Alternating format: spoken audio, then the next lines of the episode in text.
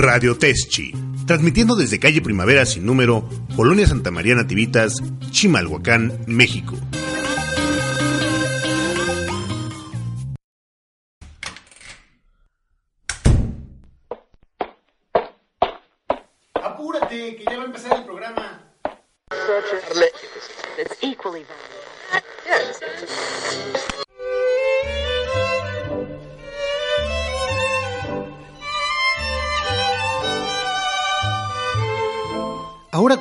Del Tingo al Tango.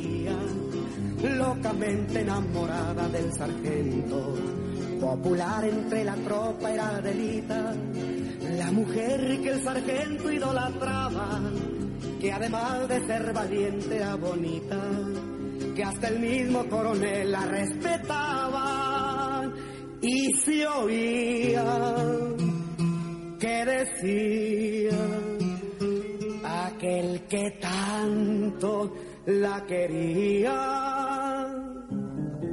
Si Adelita se fuera con otro, la seguiría por tierra y por mar. Si por mar en un buque de guerra, si por tierra en un tren militar. Y si Adelita quisiera ser mi novia, y si Adelita fuera mi mujer, le compraría un vestido de seda para llevarla a bailar al cuartel. Después que terminó la cruel batalla y la tropa regresó a su campamento, por la voz de una mujer que sollozaba, la plegaria se escuchó en el campamento. Y al oírla el sargento temeroso de perder para siempre a su adorada, escondiendo su dolor bajo el esbozo, a su amada le cantó de esta manera y se oía que decía aquel que en tanto se moría. Y si acaso yo muero en campaña y mi cadáver lo van a sepultar, Por Dios te lo ruego, que con tus ojos me vayas a llorar.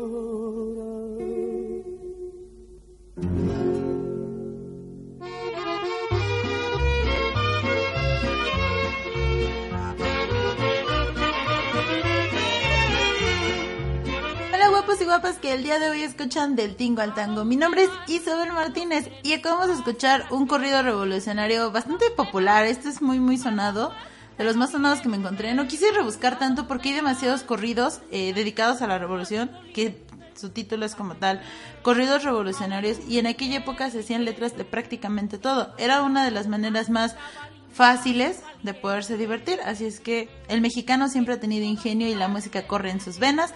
Así es que he decidido comenzar este programa dedicado a la revolución con el corrido de la Adelita. Un corrido que habla de amor y de esos tiempos de guerra en el México revolucionario. Estamos en la semana que conmemora una de las batallas más importantes que vivió México y eh, al cual le debemos demasiados cambios dentro de nuestro sistema de gobierno, así como dentro de la historia.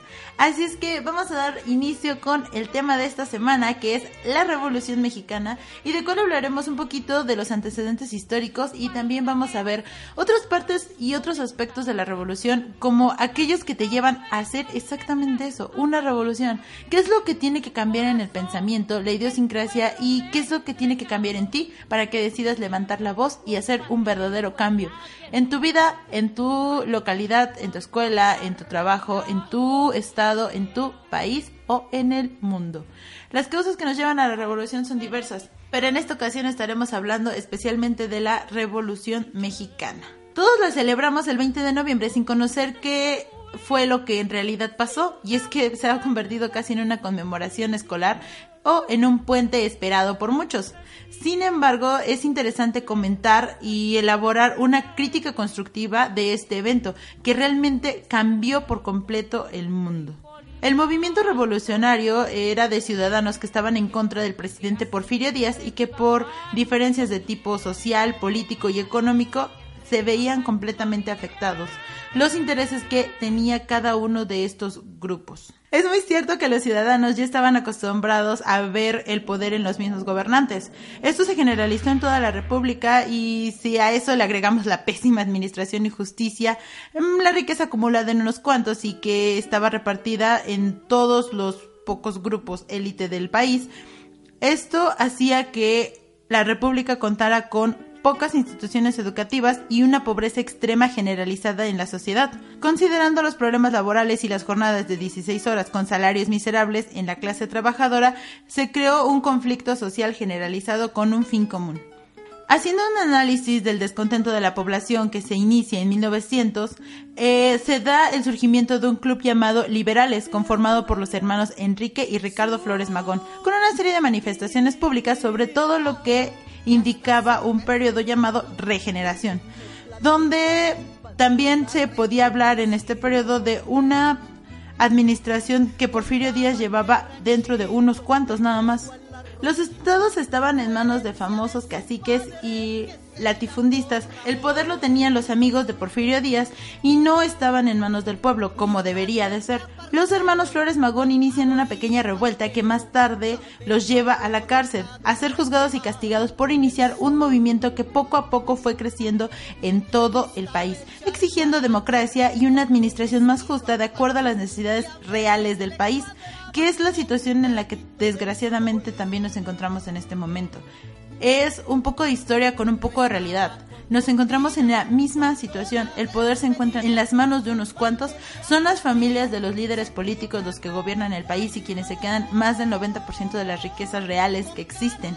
Volviendo al pueblo mexicano, una sociedad que se encuentra en pobreza, no pobreza extrema como se llegó a manejar en esa época, pero sí nos encontramos con un déficit de instituciones educativas. Tenemos malas condiciones de salud, tenemos sueldos muy mal pagados, el salario mínimo sube de verdad cada año una cifra que es de chiste, que veremos el cuánto queda fijo el aumento de este año, pero es de verdad de risa que aumenten unos cuantos centavos para un país lleno de necesidades. En 1903 se inicia un nuevo periodo para gobernar al país, reeligiéndose de nueva cuenta don Porfirio Díaz y volviendo a ser electo, pero ahora como vicepresidente Ramón Corral situación que provocó inconformidad en la población quienes se oponían y pues a estos, como lo hace muchas veces el gobierno, los encarceló y a otros los desapareció con el fin de que se aplacaran las revueltas.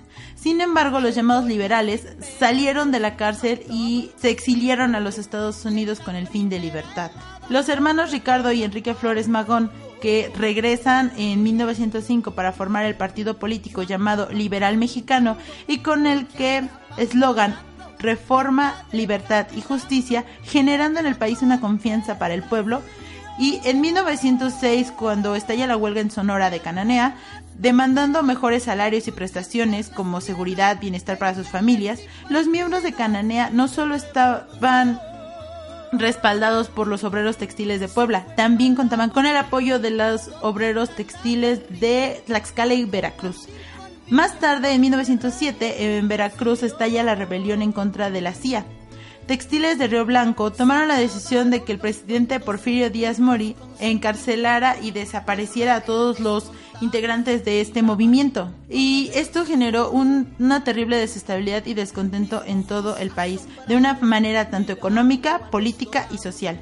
México iniciaba una nueva revuelta en 1908 con Aquiles Cerdán a la triste, y un nuevo club político llamado Luz y Progreso.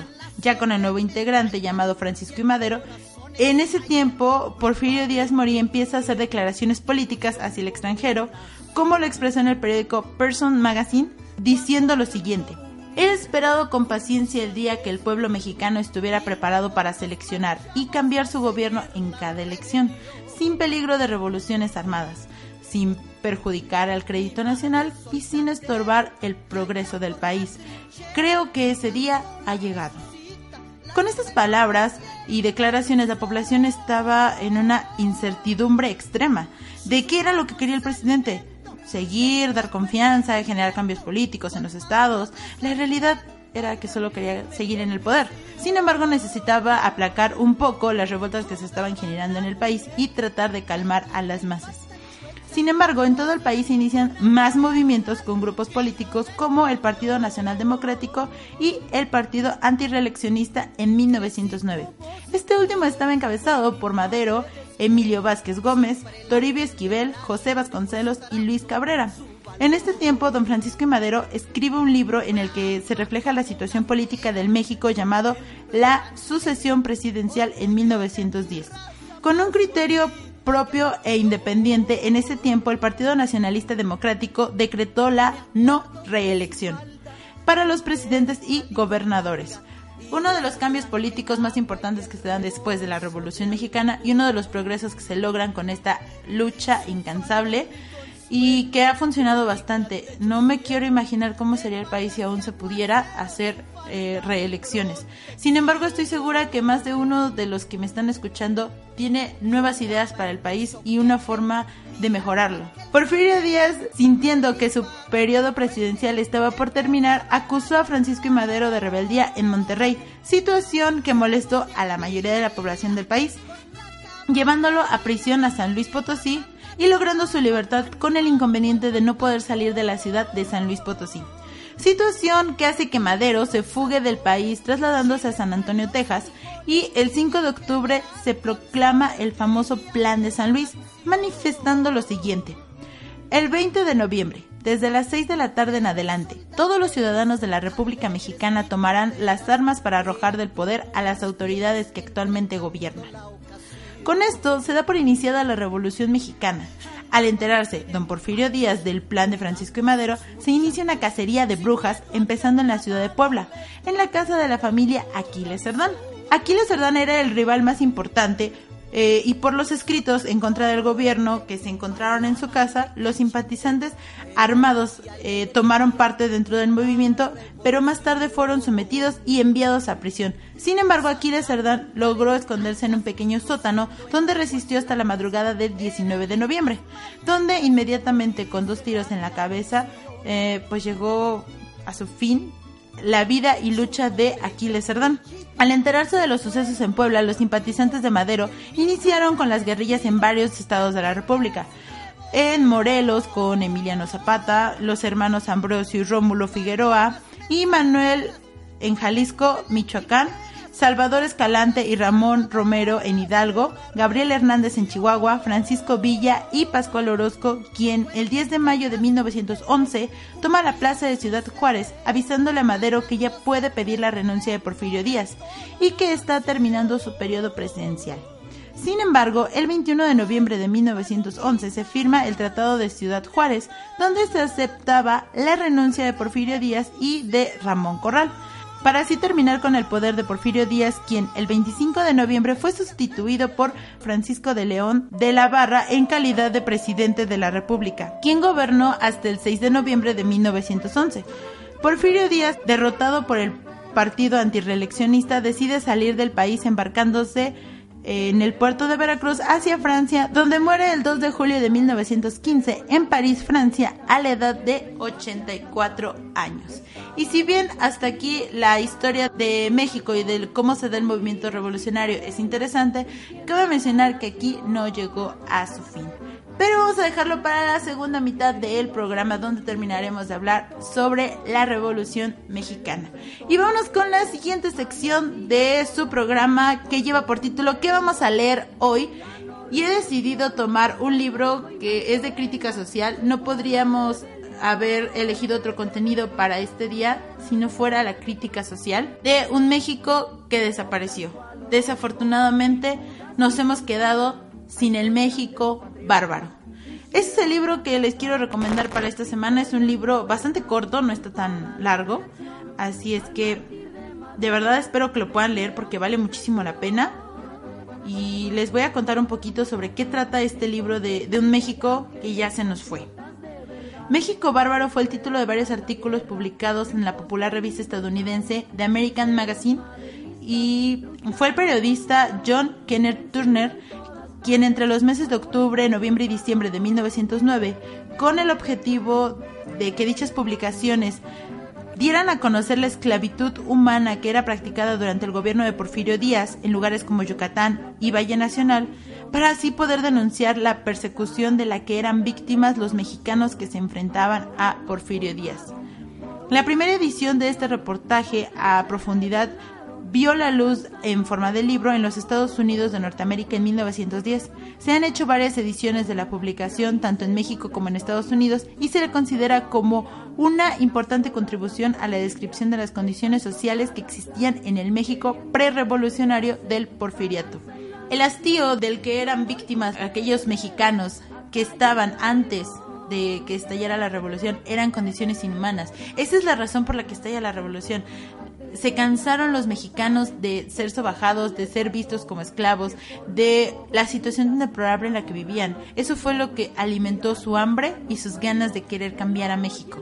Esas eran verdaderas ganas de cambiar a México. Con un movimiento armado porque no encontraron otra manera para poder darle voz a lo que ellos necesitaban decir, fue como decidieron hacer una protesta real. México Bárbaro es un amplio reportaje sobre la situación política y social del México durante el ocaso de la larga dictadura de Porfirio Díaz. A través de sus viajes por la República Mexicana, sus entrevistas, sus investigaciones y haciéndose pasar de incógnito por un empresario norteamericano millonario, Turner expone el estado esclavista que sometió a la mayoría de la población indígena y mestiza del país en pleno siglo XX. Los trabajadores y los esclavos debían someterse a los maltratos físicos, largas jornadas de trabajo sin descanso, a condiciones de vivienda y alimentación precaria que generalizaría una conducta que solamente se dirigía hacia la muerte en corto plazo, a los engaños para ser contratados o mejor dicho secuestrados y a los abusos de poder por parte del mismo gobierno para robarle sus tierras y una tradición milenaria. El relato se sitúa entre 1908 y poco antes de la Revolución, en el que se escribe la manera en que vivían los indígenas, campesinos y esclavos, los mayas, los yaquis, entre otros pueblos aún con rasgos eh, tradicionales del México que se encontraba antes de la conquista, las tradiciones que se han ido perdiendo poco a poco. Se hace mención especial de los yaquis, los cuales fueron perseguidos y casi exterminados. Eh, algunos pocos lograron ser trasladados a Yucatán. Se narra como los reyes del Enequén, la denominada casta divina, como llamó el general Salvador Alvarado al grupo de hacendados enequeneros que ejercían el poder económico en Yucatán. Hacían endeudar a las personas mediante la tienda de raya, que era muy popular en esa época, o con otros métodos usados para engancharlos dentro de esta deuda eterna, para que después pudieran saldar la deuda era sumamente complicado, trabajando supuestamente, pero en realidad era una deuda que jamás desaparecería y era así como los obligaban dentro de las costumbres o esclavitud, porque en ese momento el abuso parecía demasiado normal. Esos personajes sometían a los obreros eh, como realmente debería de llamarse unos esclavos. Era la manera en la que ellos los, los sometían ocultaban sus actos de esclavitud todavía a principios del siglo XX, cuando esa práctica inhumana ya había sido legalmente abolida desde el México de 1810 un libro que retrata uno de los pasajes más tristes que se pudieron vivir en México, pero que también sirvió para hacer muchísimos cambios. El México prerevolucionario, México bárbaro. Es mi recomendación para esta semana, espero que lo puedan leer. El link y el PDF lo voy a estar dejando en la página de Facebook del Tingo al Tango para los interesados y de verdad, si pueden leer, porque es un libro que también trae algunas fotos, algunas imágenes de lo que fue este México bárbaro, se van a sorprender de lo que se vivía antes y de la increíble libertad con la que gozamos hoy en día y que le demos a todas esas personas que lucharon por hacer un cambio. A continuación escucharemos la canción petición de esta semana que lleva por título Te voy a hablar de México de Diego Ojeda y esta es la versión que ahora tienen los extranjeros de nuestro país. Fiesta, tradiciones, música, ahora sí, ya somos un México diferente, pero considero honestamente que podríamos cambiar más. Vámonos con esta canción de Diego Ojeda.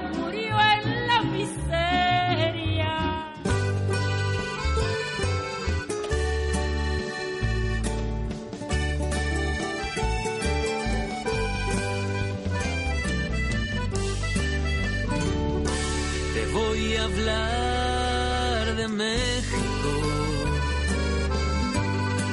Canciones y desvelos. Tequila y José Alfredo. Mañana otro concierto. Siempre es tarde, pero hay tiempo. Debe verse algún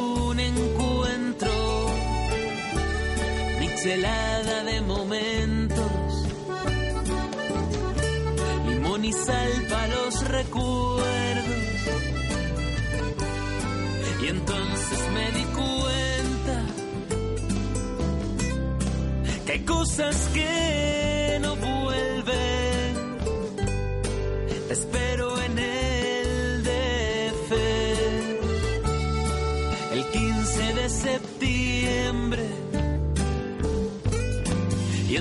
entonces me di cuenta, no es igual ser un chingón que estar chingado. Te fui a buscar con dos mariachis en un carro y nos perdimos antes de encontrar tu barrio. Y entonces me di cuenta que en los bares también hay besos picantes. Tenía que haber cruzado el charco mucho antes. A ver quién tiene ahora valor para marcharse.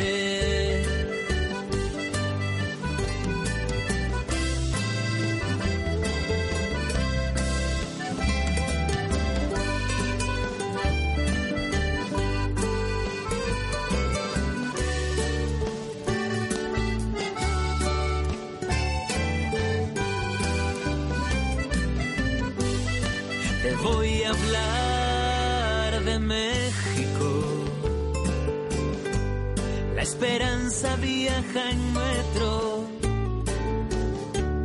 Hay sonrisas sin esfuerzos. La pasión provoca incendios. Aunque pesen los excesos.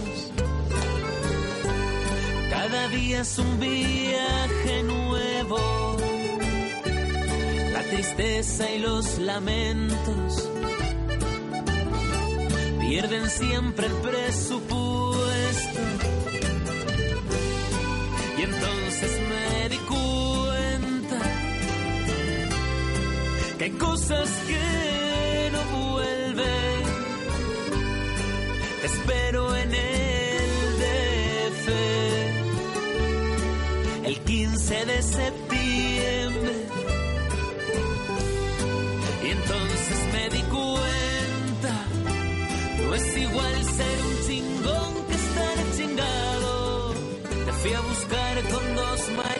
En un carro.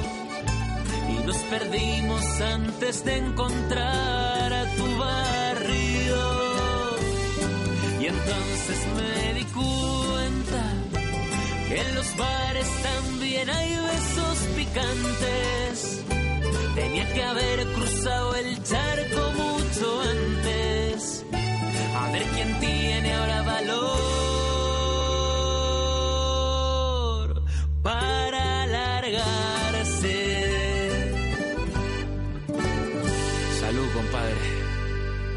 Brava revolucionaria. Esta fue una petición de Juan Carlos. Juan Carlos, espero que hayas disfrutado de esta canción. Y ahora vamos a hablar un poquito de este cantautor que interpreta esta canción y que tiene una visión tan padre de lo que es México. México, fiesta, tradiciones, todo lo que somos. Diego Ojeda es un joven canario nacido en diciembre del 85 que navega implacable a bordo de una ilusión y un sueño musical que dio comienzo hace algunos años, 11, un poquito más de trayectoria. Diferentes influencias musicales como han sido Ismael Serrano, Ricardo Arjona, Javier Ruibal, Juan Luis Guerra, Marwan, Quique González, Damin Rice y literarias como García Montero, Juan Germán, Benjamín Prado, se ven reflejadas dentro de sus canciones. Durante este tiempo se ha destacado en el panorama de la música como autor en Canarias y se ha hecho un hueco cada vez más señalado en el Círculo Nacional Español Mexicano, a caballo entre Canarias, donde actualmente reside, y podemos encontrarlo haciendo diferentes trabajos, ya sea en directo, solo o acompañado de músicos que le conformen una banda. Desde el año 2007 ha presentado su trabajo por diferentes rincones de la geografía canaria. Mm, Dentro de La Palma, Lanzarote, Gran Canaria, El Hierro, la península de Madrid y se ha ido esparciendo poco a poco con la intención de adentrarse en los entretejios de la trova y de la música cubana. En los meses del verano de 2008 viajó a Cuba donde compartió peñas y escenario con músicos muy prestigiosos del país, además de ofrecer varios recitales en conciertos tan entrañables como el Café Fresa y Chocolate de La Habana. En el verano de 2011 realiza su primera gira por México ofreciendo más de 15 conciertos en varias provincias y compartiendo escenario con algunos de los músicos y cantautores más reconocidos del país, experiencia que se repitió en los meses de diciembre y enero de 2011 y 12 respectivamente. Ha formado parte del proyecto Cuatro Bajo Par junto con los cantautores Marwan, Luis Quintana y Sergio Alzola donde se unen la canción y el humor. Es un espectáculo que ha tenido muy buena acogida por parte del público y la crítica. Se han realizado varias presentaciones dentro de teatros en tanto España como fuera de ahí. En los meses de julio y agosto de 2012 tuvo lugar eh, una gira nueva por México junto a Carlos Carreira, Marwan y Marino Saiz. Dentro de su discografía podemos destacar que en mayo de 2012 se publicó Canciones para Amantes sin Futuro, un trabajo discográfico dividido en tres discos, uno de ellos con colaboraciones de otros artistas del panorama español, como Olga Román, Marwan y Luis Ramiro, y los mexicanos Carlos Carreira, Edgar Oceransky y Rodrigo Rojas. Este nuevo proyecto fue grabado íntegramente en México y fue producido por el músico y productor Carlos Carreira. En marzo de 2011 se presentó Semáforos en Verde, un disco promocional de seis canciones en formato acústico, es decir, piano, guitarra y voz únicamente, que tuvo un acompañamiento visual dentro de este trabajo. En octubre de 2010 se presentó en la sala Galileo Galilei en Madrid, junto a otros cantautores como Ismael Serrano. El disco Uniendo Notas para África, un proyecto solidario, eh, le permitió a Diego Ojeda participar con la canción Conjurados junto a su compañero Sergio Alzola. En junio de 2009 presentó en el Gabinete Literario de Las Palmas su primer disco Escaparate, producido por el reconocido pianista cubano Alexis Canciano.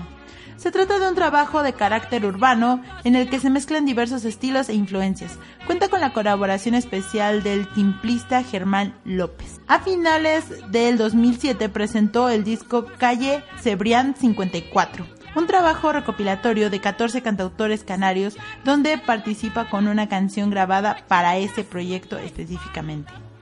En octubre de 2007 también presentó en el auditorio de la Facultad de Humanidades de Las Palmas, Sin Prisa, su primera maqueta de estudio autoproducida.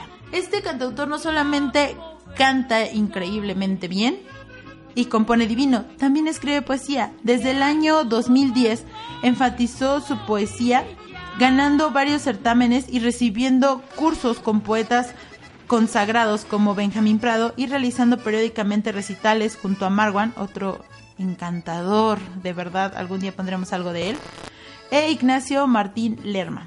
En marzo de 2012 vio la luz su primer libro de poemas, A pesar de los aviones, publicado para la editorial Origami. Este cantautor ha hecho demasiadas cosas dentro de la figura, de la poesía, de la música y se dedica a apoyar causas que tengan un motivo real.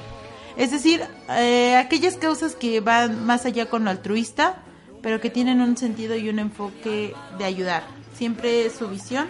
Así que si quieres escuchar tu canción favorita y un poco de su historia, no olvides hacer tu petición a la página de Facebook del Tingo al Tango. Los dejo con un poco de la poesía de este cantautor canario y los dejo con Mi chica revolucionaria, uno de el título de uno de sus libros de poesía, de los cuatro que tiene hasta el momento y que forma parte de su más reciente disco.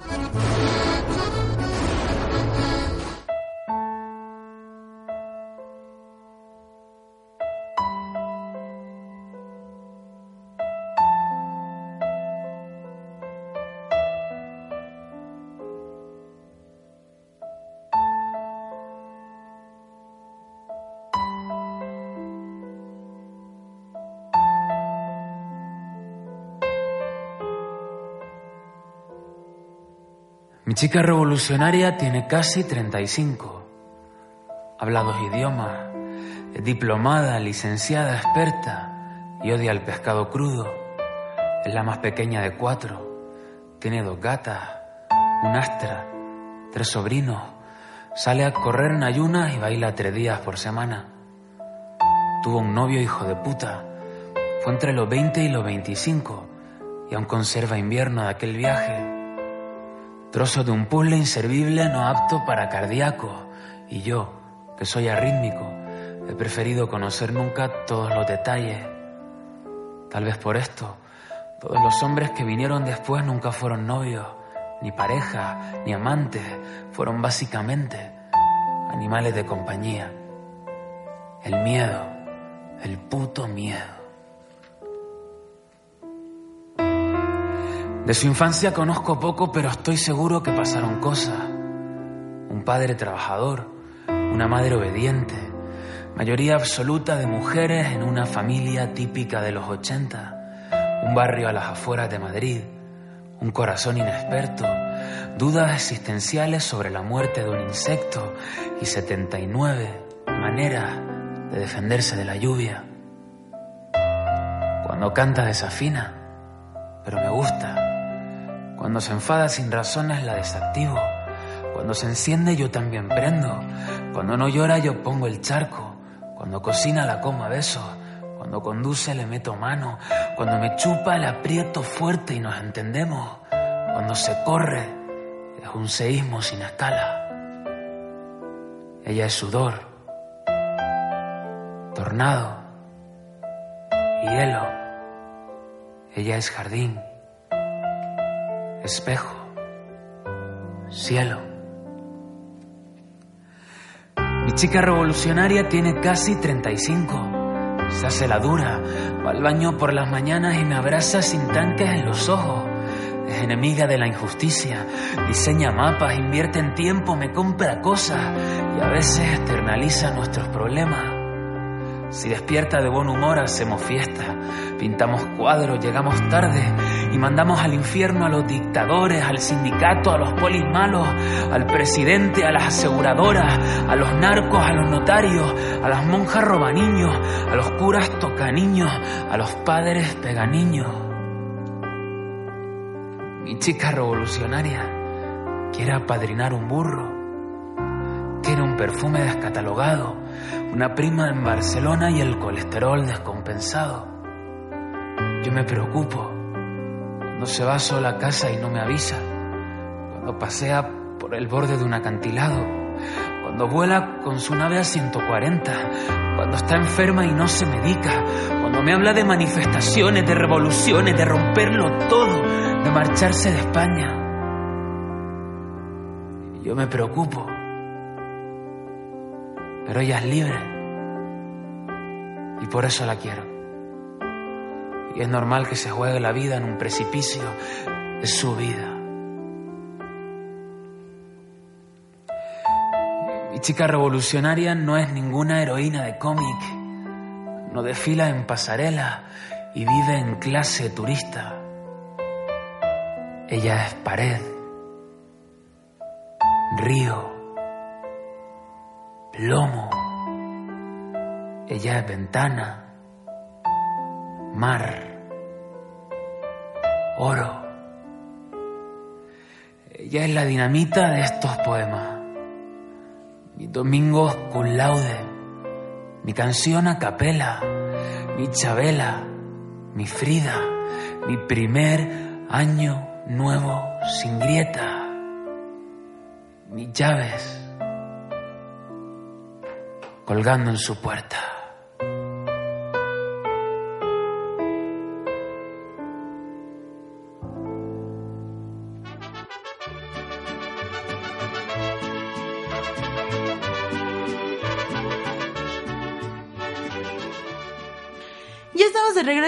Sí vamos a darle fin al tema de esta semana. Estábamos hablando sobre la revolución después de escuchar Mi chica revolucionaria. Todo va enfocado a estos cambios, a estas luchas, a, a la poesía, a los cantos revolucionarios que eran bastante interesantes. Casi todos hablando de amores imposibles o de amores que se iban a la guerra y probablemente no volverían. Así que ahora vamos a continuar hablando de la revolución y el partido triunfador que fue donde nos quedamos, el antireeleccionista, desaparece. Para formar un nuevo partido político, el constitucional progresista, con el lema sufragio efectivo, no reelección. ¿Quién nos recuerda ese lema, por favor? Con los representantes Francisco y Madero como presidente y José María Pino Suárez como vicepresidente, quienes fueron triunfadores en las contiendas electorales para gobernar a México. En el gobierno de Francisco y Madero, que duró del 6 de noviembre al 19 de febrero de 1913, también existieron levantamientos en armas porque se pensaba que durante este tiempo no se cumplía lo que se prometió en el transcurso de la revolución. En este caso, eh, Emiliano Zapata, que quería una ley agraria, pero Madero no aceptaba del todo siempre y cuando dejaran las armas. Hasta que esta condición no se cumpliera, eh, Francisco Madero no iba a aprobar la ley que Emiliano Zapata buscaba. Zapata no aceptó y formó el plan de Ayala, pidiendo la renuncia de Madero y de Pino Suárez, formando así el lema Tierra y Libertad, otro lema revolucionario muy muy importante. Orozco en Chihuahua también quería la destitución de Madero y en 1912 formó así el Plan Empacador o el Plan de Chihuahua, pidiendo reformas sociales. Madero envía a Francisco Villa a combatir a Orozco y este último lo derrota. Madero nombra a Victoriano Huerta como combatiente para combatir a Orozco, ganando la batalla Huerta. En 1913, Madero se enfrenta a otro levantamiento en Monterrey con Bernardo Reyes y Félix Díaz, quienes fueron encarcelados en la Ciudad de México y al ser liberados Bernardo Reyes muere por las armas de los federales, quedando vivos Félix Díaz. A este se le unió Pascual Orozco, quien se apoderó junto con él de la Ciudadela. Madero llama a Felipe Ángeles y logra ganar, pero Victoriano Huerta no quiere que se gane la batalla, extendiéndose la balacera del 9 al 18 de febrero de 1913. Huertas, dentro de su plan, se dirige a Orozco y Díaz para exigir la renuncia de Francisco y Madero, quienes renunciaron el 19 de febrero, quedando como presidente de la República interino Pedro Lascurain por 26 minutos, tomando la presidencia de la República Victoriano Huerta. Durante el gobierno de Victoriano Huerta, quien gobernó del 19 de febrero de 1913 al 15 de julio de 1914, con su gabinete conformado por Francisco de León de la Barra, Alberto García Granados, Toribio Esquivel Obregón, Rodolfo Reyes, Jorge Vera. El 22 de noviembre de 1913 son asesinados Francisco y Madero, José María Pino Suárez, por órdenes de Huerta, acusando a Huerta, el senador, por el estado de Chiapas, Belisario Domínguez Palencia, quien más tarde es asesinado por órdenes del presidente Huertas. En Estados Unidos empiezan a invertir en políticas mexicanas con el presidente Ward Wilson, quien determina que la administración de Huertas no fue reconocida por los demás países del mundo. En 1914 empieza a formarse tropas rebeldes dirigidas por Venustiano Carranza como jefe máximo, teniendo sus tropas divididas en el noreste por Pablo González Garza, en el norte por Francisco Villa, en el noreste por Álvaro Obregón, logrando derrotar así al presidente Huerta el 15 de julio de 1913, quedando el cargo de presidente a Francisco Carvajal hasta el 13 de julio de 1914. Después de la renuncia de Huerta como presidente de la República, se inicia un pleito entre los caudillos Carranza como el jefe de Fuerzas Armadas, Villa como buscando la repartición de tierras. En el norte lo mismo pasó con Zapata y en el centro. En octubre de 1914 se deciden hacer una convención en Aguascalientes, pero Carranza no asistió como jefe. Envía a Álvaro Obregón, Zapata y Villa quienes envían al potosino Antonio Soto y Gama, acordando en la convención la renuncia de Carranza, Zapata y Villa, nombrando como presidente de la República a Eulalio Gutiérrez, quien dura un periodo del 3 de noviembre de 1914 al 28 de mayo de 1915. Pero Venustiano Carranza empieza a picar piedra para regresar con la promulgación de tres leyes, la de un municipio libre, obrera y agraria. Villa se pelea y pierde la batalla con Obregón, quien es incondicional de Carranza, pero Pancho Villa se regresa a Chihuahua para reponerse de la derrota. Álvaro Obregón el 15 de agosto ocupa la presidencia de la República tomando decisiones radicales como la de aprender a sacerdotes en la Ciudad de México y enviarlos al puerto de Veracruz y a los extranjeros los expulsó del país, que más tarde iniciaría la famosa Guerra Cristera pero en octubre de 1915, apoyado por Plutarco Elías Calles. Sin embargo, el gobierno de los Estados Unidos reconoce como presidente a Venustiano Carranza. Villa, molesto por esta situación, decide invadir los Estados Unidos por el lado de Columbus, Nuevo México, con 400 hombres buscando a Villa y el presidente de los Estados Unidos, Wilson, al mando del general Pershing y Venustiano Carranza, sin encontrarlo por más de seis meses. Villa vuelve a tomar Chihuahua y en 1917 Carranza inicia un nuevo proyecto para la revolución con la constitución y estuvieron involucrados dentro de este último movimiento José Natividad Macías, Félix Palavicini, Luis Miguel Rojas, Alfonso Cravioto, Manuel Andrade y Juan Farías. Desgraciadamente existieron sucesos que modificaron la historia como la muerte de Zapata en manos de un oficial llamado Jesús Guarjado el 10 de abril de 1919. Más tarde, Obregón ocupa la presidencia y manda matar a Francisco Villa en Parral, Chihuahua. Esto solo son algunas de las referencias históricas más importantes y de los sucesos que más tuvieron impactos y cambios dentro de la Revolución Mexicana. Es así como se plantean algunos de los inicios y de los actos más importantes y que cambiaron definitivamente a México de un México antes de la Revolución y después de la Revolución. Y ahora vámonos con la sección 10 cosas que seguramente no sabías. Y es que vamos a seguir hablando sobre pequeños datos históricos y bastante curiosos que se suscitaron o que persisten después de la Revolución Mexicana. Número 1. En el antiguo faro del puerto de Veracruz hoy convertido en museo de la ciudad de Veracruz, se exhiben esculturas de personajes importantes de la época revolucionaria, así como algunos objetos personales y documentos que pertenecieron a Venustiano Carranza, quien en esa ciudad asentó los poderes de su gobierno provisional en 1914. Número 2. A 25 kilómetros de Cuautla, en Morelos, se localiza la hacienda de Chinameca, escenario de la traición y asesinato de Emiliano Zapata por los hombres del coronel Jesús Guarjado. Los muros de la entrada de este histórico edificio muestran las huellas de los impactos de bala de tal acción. En el lugar hay una estatua ecuestre del caudillo del sur, una obra del artista Cercers Díaz y varias placas conmemorativas de ejidos y organizaciones campesinas de todo el país. Actualmente se ve desde lejos el gran Chacuaco de la Hacienda con el lema Tierra y Libertad. Número 3. En Anenecuilco, Morelos, existe un pequeño museo donde se exhiben los muros originales de lo que fuera la casa natal de Emiliano Zapata. Fotografías y documentos del zapatismo que pueden advertir a lo largo del pasillo eh, donde se permite la circulación total de los visitantes, contemplar la colección de este recinto. Sus horarios de visita son de las 8 a las 20 horas. Número 4. En 1996 se organizó una pequeña cabalgata de 27 kilómetros rumbo a Parral, Chihuahua, para conmemorar la muerte de Francisco Villa. Fueron tantos los jinetes participantes que al año siguiente se hizo de mayor distancia y duró varios días.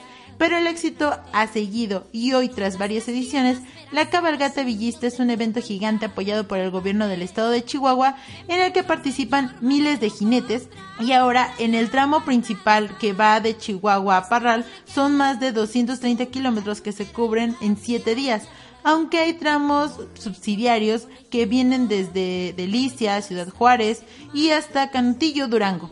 El evento siempre tiene lugar durante los primeros días de julio. Número 5. El Cerro de la Bufa, a las afueras de la ciudad de Zacatecas, fue una posición clave durante la famosa Batalla de Zacatecas, por la que el 23 de junio de 1914 la ciudad cayó en manos de la División del Norte y con ello se selló el destino del gobierno de Victoriano Huerta. Por eso es que sobre el cerro se construyó una explanada llamada Plaza de la Revolución, con las estatuas ecuestres de los tres generales victoriosos, Panfilo Natera, Felipe Ángeles y Francisco Villa. Enseguida está un museo de la toma de Zacatecas dedicado a dicho acontecimiento. Abre todos los días de 10 a 17 horas. Igualmente, al pie del cresto del cerro está el mausoleo de los hombres ilustres del estado de Zacatecas. Número 6. En la calle 6 Oriente del centro histórico de la ciudad de Puebla se encuentra la casa donde habitaron los hermanos Cerdán, hoy convertida en Museo Regional de la Revolución. En esta casona, construida a principios del siglo XX, vivieron Aquiles, Máximo y Carmen Cerdán, quienes se oponían al régimen dictatorial de Porfirio Díaz y realizaban acciones que propagaban en su contra. Cuando su casa fue invadida por las fuerzas gubernamentales en noviembre de 1910, estos encontraron todo un arsenal dentro, por lo que dieron muerte a Máximo y a Aquiles. Su horario de visita es de martes a domingo de 10 a 16.30 horas. Número 7.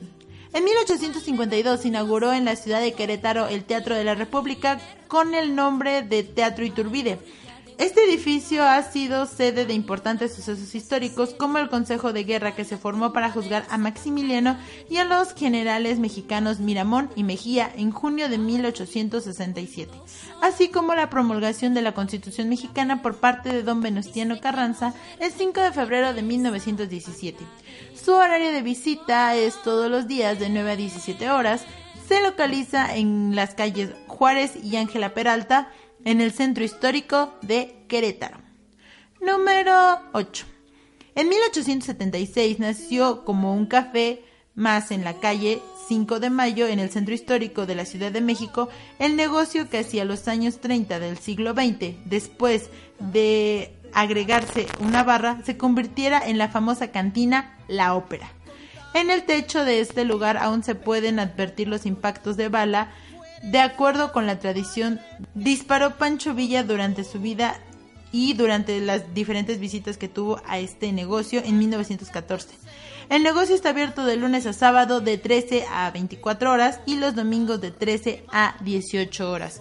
Como recomendación personal les recomiendo muchísimo este bar, está bastante bonita la decoración y los tragos son deliciosos además de muy accesibles. Así que si tienen la oportunidad y se encuentran en el centro de la Ciudad de México es una excelente opción. Número 9. La División del Norte se fundó el 29 de septiembre de 1913 en la hacienda de La Loma en el municipio de Lerdo, Durango. Ese día unieron sus fuerzas Pancho Villa, Maclovio Herrera, Eugenio Aguirre y Domingo Yuriar para coordinar el ataque a Torreón. Para ello formalizaron la composición de cuatro brigadas y eligieron al Centauro del Norte como su jefe. En un principio fueron 4.000 hombres los que integraron las tropas, pero fue en aumento al igual que su fama y sus victorias.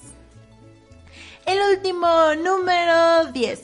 La famosa fotografía de Francisco Villa y Emiliano Zapata en el Palacio Nacional en su visita a la Ciudad de México fue tomada por el fotógrafo Agustín Víctor Casasola alrededor del año 1914. Actualmente se encuentra en el Museo Nacional de Fotografía en Pachuca, donde es posible admirar esta y otras fotografías de Casasola, quien es recordado por su labor pictográfica durante la Revolución Mexicana. Vámonos con otra canción también revolucionaria, un corrido revolucionario que es bastante común, bastante divertido de escuchar, pero que en ese momento era una crítica social y una protesta hacia el mal gobierno. Regresamos con una sección, tengo invitado el día de hoy, así es que regresamos con él y vamos a escuchar el corrido revolucionario de La Cucaracha.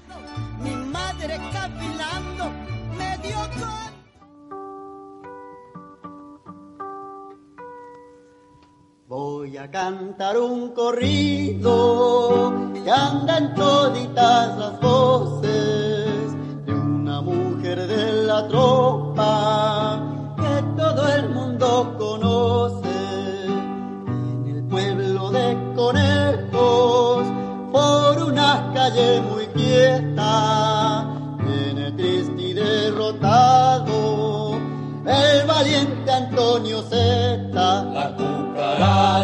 la cucaracha, ya no puede caminar porque le falta, porque no tiene marihuana que fumar. Iban los tres en silencio, sus pensamientos rumiando, mientras el destino ciego los hilos iba tramando. Los cascos del caballo suena el polvo del camino, ya se van llora un cariño, un cariño malogrado. La cucaracha, la cucaracha, ya no puede caminar porque le falta, porque no tiene marihuana que fumar.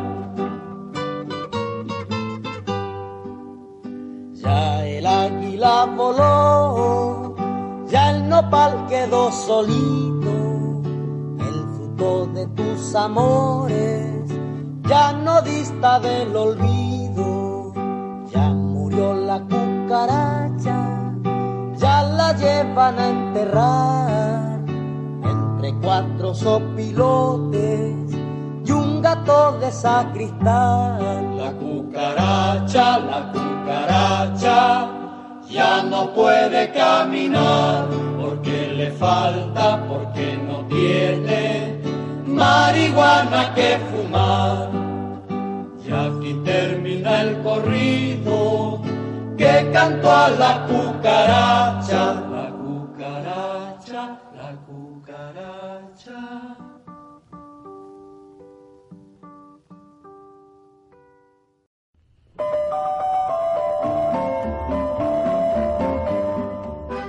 Ya estamos de regreso en la sección ¿Qué onda con mi carrera? Y acabamos de escuchar un corrido revolucionario. Tenemos invitado en cabina el día de hoy. Hola Charlie, ¿cómo estás? Hola Isa, ¿qué tal? Un placer estar de nuevo contigo aquí en tu radio. Eres bienvenido aquí de Techi. Tú ya eres de casa y es, y es tu tercera visita. Así la que tercera, ya, la ya- tercera ya es la vencida. acostumbrado aquí a estar tras el micrófono. Sí, de hecho estaba muy padre, estaba muy divertido, ¿sabes? Sí, ¿qué es lo que te gusta de Radio Teschi? De esta nueva temporada que acabamos de estrenar. ¿Qué te ha parecido?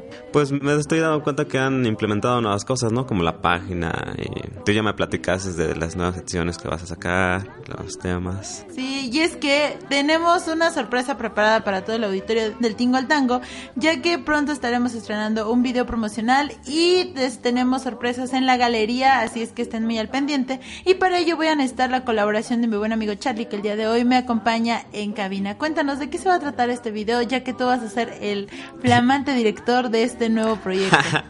Bueno, eso pues me tiene muy halagado. Pero bueno, ya había platicado contigo, ¿no? Acerca de lo que quería hacer, acerca del video. Y pues a mí se me da mucho eso de la edición. Es lo que me gusta, ¿no? Lo que me apasiona más a mí. Estaba pensando que leyeras un poema, ¿no? En un libro. Que se hiciera un enfoque, se hiciera el acercamiento. Y así es como va la idea del video. Estamos todavía trabajando en ello y será una sorpresa para el público. Sí. Así que es un compañero de la carrera de Ingeniería en Animación Digital y Efectos Visuales, una de las carreras que se dan dentro del tecnológico. Estamos hablando de revolución. Pues quería darles la flamante noticia de que tengo un nuevo colaborador que está trabajando. Nos ayuda no solamente en Del Tingo al Tango, también ayuda a crear contenido y creo que es algo que se debe de reconocer siempre.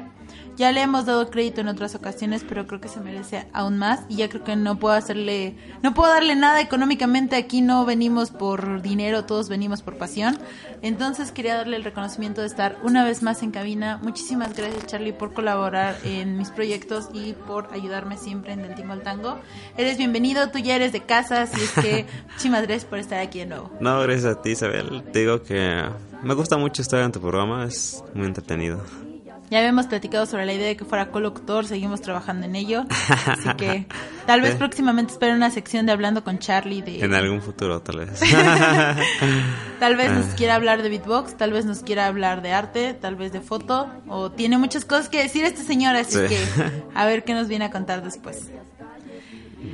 Pues esto es todo por el programa de hoy. Espero que lo disfrutaran tanto como yo. Charlie, muchísimas gracias por haberme acompañado un ratito en cabina.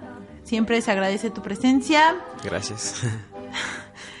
Nos escuchamos la próxima semana en su edición del programa del Tingo al Tango, directamente del Tecnológico de Estudios Superiores de Chimalhuacán. Mi queridísimo Fercho en los controles. Su amiga y servidora Isabel Martínez en el micrófono. Los dejo con el último corrido. Uno no tan conocido, pero que está muy interesante la letra y bastante divertida. Los dejamos con Juana Gallo, otro corrido revolucionario, y es así como conmemoramos uno de los movimientos que más cambios trajo al país. Nos escuchamos la siguiente semana. Adiós.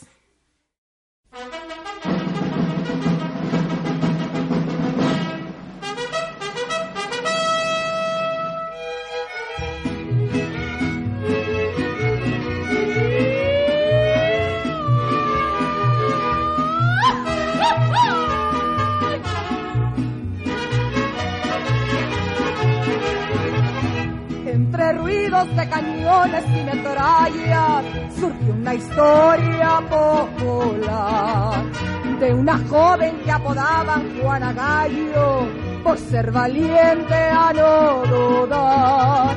Siempre al frente de las tropas se encontraba peleando como cualquier Juan. En campaña ni un pelón se le escapaba, sin piedad se los tronaba con su enorme pistolón. El foco de todos los federales, los mismos generales. Tenían favor. Ábrela que ahí viene Juana Gallo, va gritando en su caballo, viva la revolución.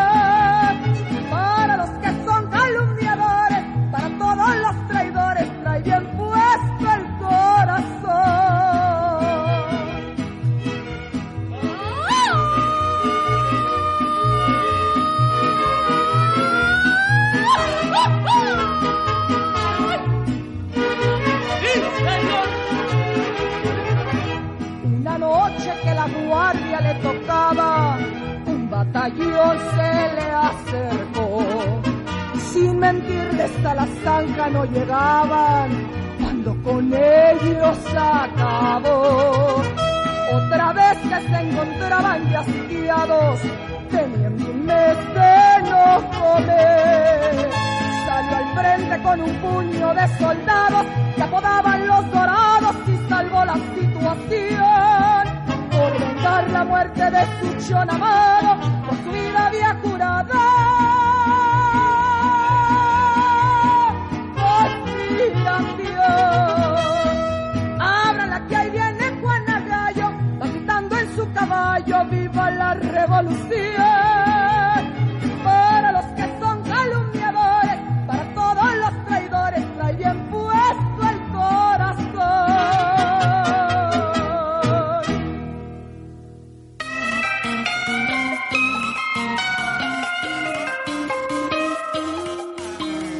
Radio Teschi, transmitiendo desde calle Primavera sin número, Colonia Santa María Nativitas, Chimalhuacán, México.